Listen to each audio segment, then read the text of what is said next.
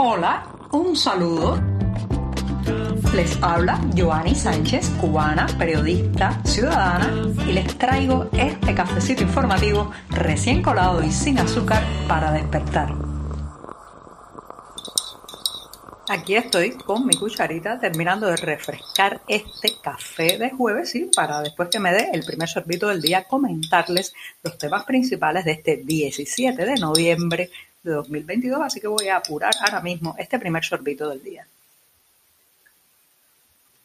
Después de este cafecito sin una gota de azúcar, les comento que hay gestos, hay gestos que parecen pequeños, intrascendentes, que son meramente decorativos, pero que pueden generar muchísima molestia, muchísimo enfado social y, bueno, pues pueden traer consecuencias que nadie puede predecir. Ese es el caso de una secuencia de iluminarias, iluminaciones nocturnas que se han colocado en la calle Galeano. La calle Galeano es una de las principales arterias de La Habana, que por estos días, como hablamos ya en este podcast, está arribando a su 503 aniversario de la fundación de la Villa de San Cristóbal de La Habana. Pues esta calle Galeano, cuyo nombre oficial que nadie le dice prácticamente es la Avenida Italia, pues se ha engalanado con algunas luminarias, unas luces que se encienden en la noche y que de alguna manera eh, pues recuerdan las luces navideñas, aunque las autoridades han dicho que se trata de un gesto, un homenaje a la fundación de la ciudad de La Habana. Bueno, pues esto ha caído como vinagre en las heridas, ¿sí? Porque recuerden que vivimos en un país donde buena parte de la población se pasa más de seis horas diarias en apagón, en corte eléctrico. Entonces resulta muy indignante estar en un pequeño pueblo, en una comunidad, en otra provincia, con eh, un larguísimo apagón sin electricidad para hacer los mínimos, eh, las mínimas tareas domésticas y de pronto saber que en La Habana, en la calle Galeano, se está encendiendo por la noche estas luces decorativas, estas luces que no tienen una función, digamos, eh, práctica, sino básicamente es algo para iluminar desde el punto de vista artístico y pues recordar el aniversario de la ciudad, pero que no tienen un funcionamiento práctico y eso, claro, molesta a mucha gente. Y está causando eh, comentarios bastante críticos, sobre todo con la desproporción entre eh, los cortes eléctricos que se acometen en provincia y de alguna manera podemos llamar los privilegios de los que goza la capital cubana, una ciudad donde las autoridades no quieren cortar demasiado la el suministro eléctrico por temor, saben ya, a las protestas populares. Bueno, pues esa calle Galeano eh, se ha convertido ahora mismo en el centro de, las quejas y las molestias, pero por otro lado, la propia Avenida Italia es en sí misma eh, una muestra del contraste eh, que es, por un lado, la propaganda oficial y por otro, la realidad de noche. Se encienden esas luciérnagas luminosas, esas estrellitas en lo alto de día. Es una calle llena de derrumbes, grietas, suciedades, eh, llena también de personas que piden dinero para poder comer, eh, de gente que tiene que esconderse cada vez que ve pasar a un policía porque eh, las ofensivas contra los vendedores informales tienen en la calle Galeano uno de sus escenarios más cruentos ahora mismo. Entonces en esa calle donde de noche parece que todo está bien, donde todo parece que funciona cuando se encienden esas lucecitas, por el día, por el día es La Habana profunda, La Habana real, la Cuba herida y sumergida de la crisis, de la miseria, de la depauperación, no solamente material, sino también humana. Así que si usted pasa por estos días por Galeano y de noche, mire, mire hacia arriba, vea esas estrellitas, esas lucecitas que parpadean encima y sepa que no solamente está siendo usted beneficiario de un privilegio, sino que cuando salga el sol todo se verá diferente. Si eres de los que te gusta estar bien informado, síguenos en 14ymedio.com. También estamos en Facebook, Twitter, Instagram y en tu WhatsApp con este cafecito informativo.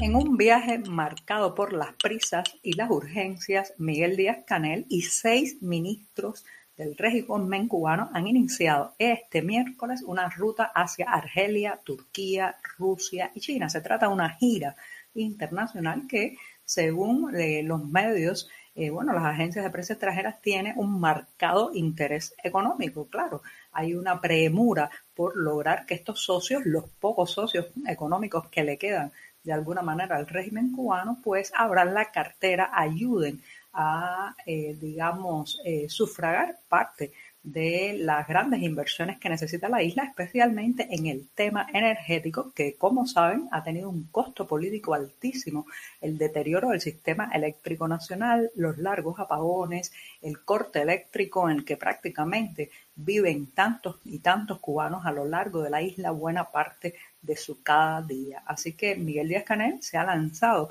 en esta gira del desespero, en esta gira de pasar el sombrero a ver qué encuentra, pero por otro lado también es un viaje riesgoso. Recuerden que la situación popular y social dentro de Cuba está en un punto inédito en más de seis décadas de mucha inconformidad, mucha indignación y mucha insatisfacción. La salida de Díaz Canel, la salida también de estos seis ministros genera un escenario en que, bueno, podrían también sucederse eventos eh, mientras ellos están ausentes del país. Así que ya sabes, la gira de eh, la urgencia ya empezó ayer miércoles con Díaz Canel a la cabeza rumbo a Argelia, Turquía, Rusia y China. Como ya hemos hablado en este programa, por estos días se desarrolla en La Habana la Feria Internacional, también conocida por sus siglas FIA, Feria Internacional de La Habana, que intenta atraer capital foráneo e inversionistas extranjeros en un país que, como saben, está con las arcas vacías. Bueno, pues por segunda vez en estos días eh, han tenido que las autoridades cubanas salir a advertir que de alguna manera respetaran las garantías de esas inversiones y esta vez le ha tocado el turno al primer ministro Manuel Marrero que ha hablado de que se saldarán los atrasos que existen en las transferencias con el exterior, léase los impagos, las deudas, la falta de eh, cumplimiento de los compromisos de saldar eh, esos abultadísimos créditos que eh, tienen con muchos inversionistas extranjeros y también la falta de pago que se ha ido acumulando. Llama la atención que Manuel Marrero también ha tenido que criticar lo que él llama las mentalidades obsoletas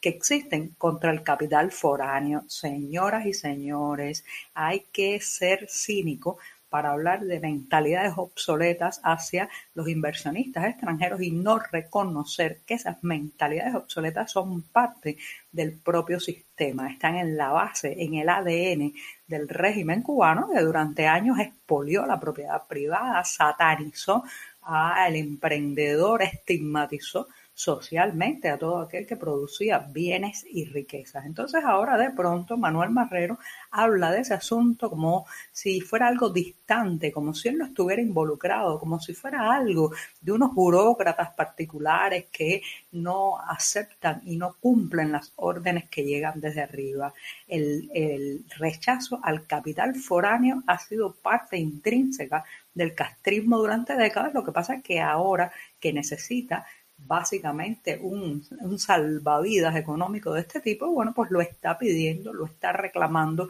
lo está prácticamente suplicando.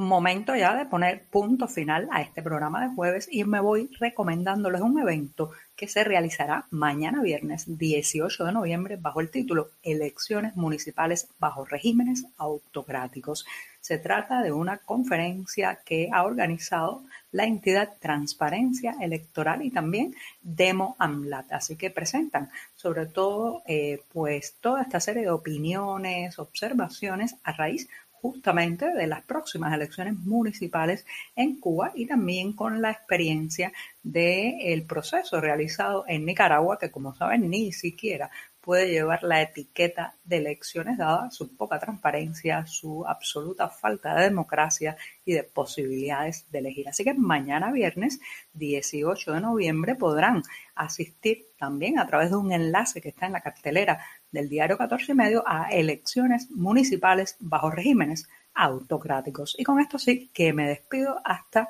mañana. Muchas gracias. Por hoy es todo. Te espero mañana a la misma hora. Síguenos en 14medio.com. También estamos en Facebook, Twitter, Instagram y en tu WhatsApp. No olvides, claro está, compartir nuestro cafecito informativo con tus amigos.